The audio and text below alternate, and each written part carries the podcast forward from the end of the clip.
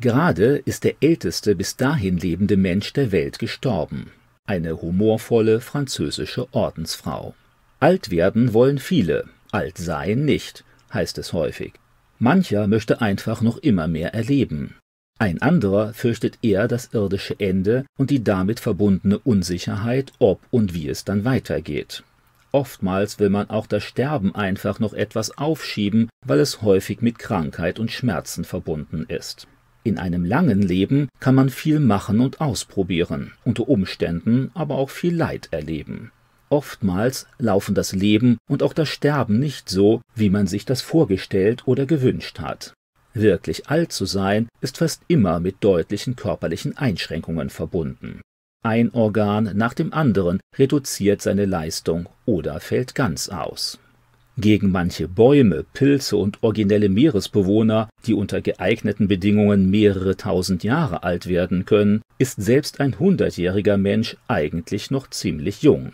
Auf der anderen Seite gibt es viele Organismen, die nur wenige Stunden oder Tage zu leben haben, wie die sprichwörtliche Eintagsfliege. Gegen diese Wesen ist der Mensch, der das durchschnittliche Lebensalter von rund 80 Jahren erreicht hat, ein wahrer Methusalem. Lucille Rondon, besser bekannt als Schwester André, starb jetzt im Alter von 118 Jahren. Sie wurde am 11. Februar 1904 in Südfrankreich geboren. Nun beendete sie ihr Leben in einem Altersheim in Toulon. Schwester André überlebte zwei Weltkriege, sie überstand die spanische Grippe und eine Corona-Infektion. Lange pflegte sie Senioren, die jünger waren als sie selbst. Seit rund einem Jahr war sie der älteste lebende Mensch der Welt. Schon seit ihrer Jugend war Schwester André in der Kirche aktiv. Der feste Glaube an Gott half ihr in manchen Lebenskrisen. Mit etwa 40 Jahren trat sie dem Orden der Vinzentinerinnen bei. Über mehr als drei Jahrzehnte hinweg arbeitete sie in einem Krankenhaus der Stadt Vichy und kümmerte sich dort um Waisen und alte Menschen.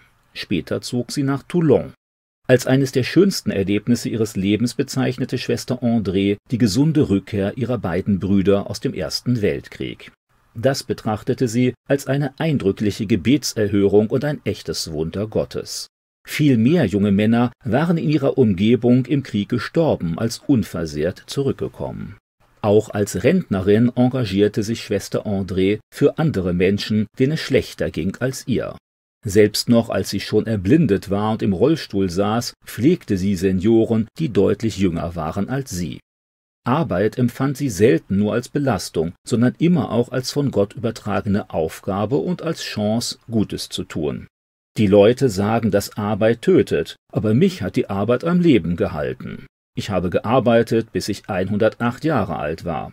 Schwester André rief auch noch im hohen Alter zu mehr praktizierter Nächstenliebe auf. Die Menschen sollten sich gegenseitig helfen und sich lieben, anstatt sich zu hassen. Dann wäre alles viel besser. 2022 war die Ordensfrau an Corona erkrankt. Ihre Pfleger hatten während dieser Zeit mehr Bedenken als sie selbst. Damals betonte sie keine Angst vor dem Tod zu haben, weil sie sich sicher war, dann in der Ewigkeit bei Gott zu sein. Sie freute sich auch darauf, ihre schon lange verstorbenen gläubigen Freunde und Verwandten wiederzusehen. Schlussendlich verlief die Erkrankung bei ihr dann glücklicherweise ohne große Nebenwirkungen. Allerdings litt sie während dieser Zeit an dem dreifachen Eingeschlossensein, wie sie das nannte, gefesselt an den Rollstuhl, isoliert in ihrem Zimmer und ohne Besucher. Bis ins hohe Alter war Schwester André offen für andere Menschen und ihre Probleme. Über die letzten Jahrzehnte hinweg begann sie ihren Tag um sieben Uhr früh mit der Morgenandacht, die sie niemals verpasste. Jeden Tag nahm sie sich auch Zeit zum persönlichen Gebet. Letztlich sagt die bloße Lebenslänge eines Menschen nur relativ wenig aus. Der eine füllt sein Leben mit vielen sinnvollen Tätigkeiten, der andere lässt es nur achtlos an sich vorüberziehen oder quält währenddessen sogar noch viele andere. Gott als der Herr des Lebens, als der, der das Leben konzipiert hat, mahnt, sorgsam mit diesem Geschenk umzugehen. Leben ist aus Gottes Sicht eine Chance, anderen Menschen Gutes zu tun, den Sinn der eigenen Existenz zu begreifen, sich an den vielen Aspekten der Schöpfung zu freuen und vor allem Kontakt zu ihm als dem tiefsten Sinngeber und der personifizierten Wahrheit zu bekommen. Dazu ist es unter anderem notwendig, sich die eigenen Defizite einzugestehen, die ganz privaten Grenzen und Mängel.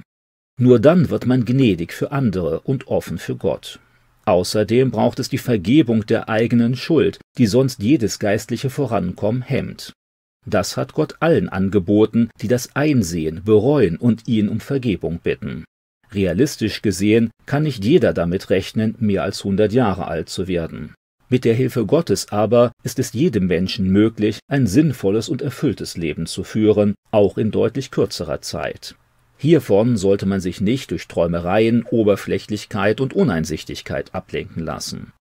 Gott lehre uns bedenken, dass wir sterben müssen, auf dass wir klug werden. Psalm 90, Vers 12. Achtet also genau darauf, wie ihr euer Leben führt, nicht als törichte, sondern als weise Menschen. Nutzt die Gelegenheiten, die Gott euch gibt, denn wir leben in einer bösen Zeit. Epheser 5, Verse 15 und 16.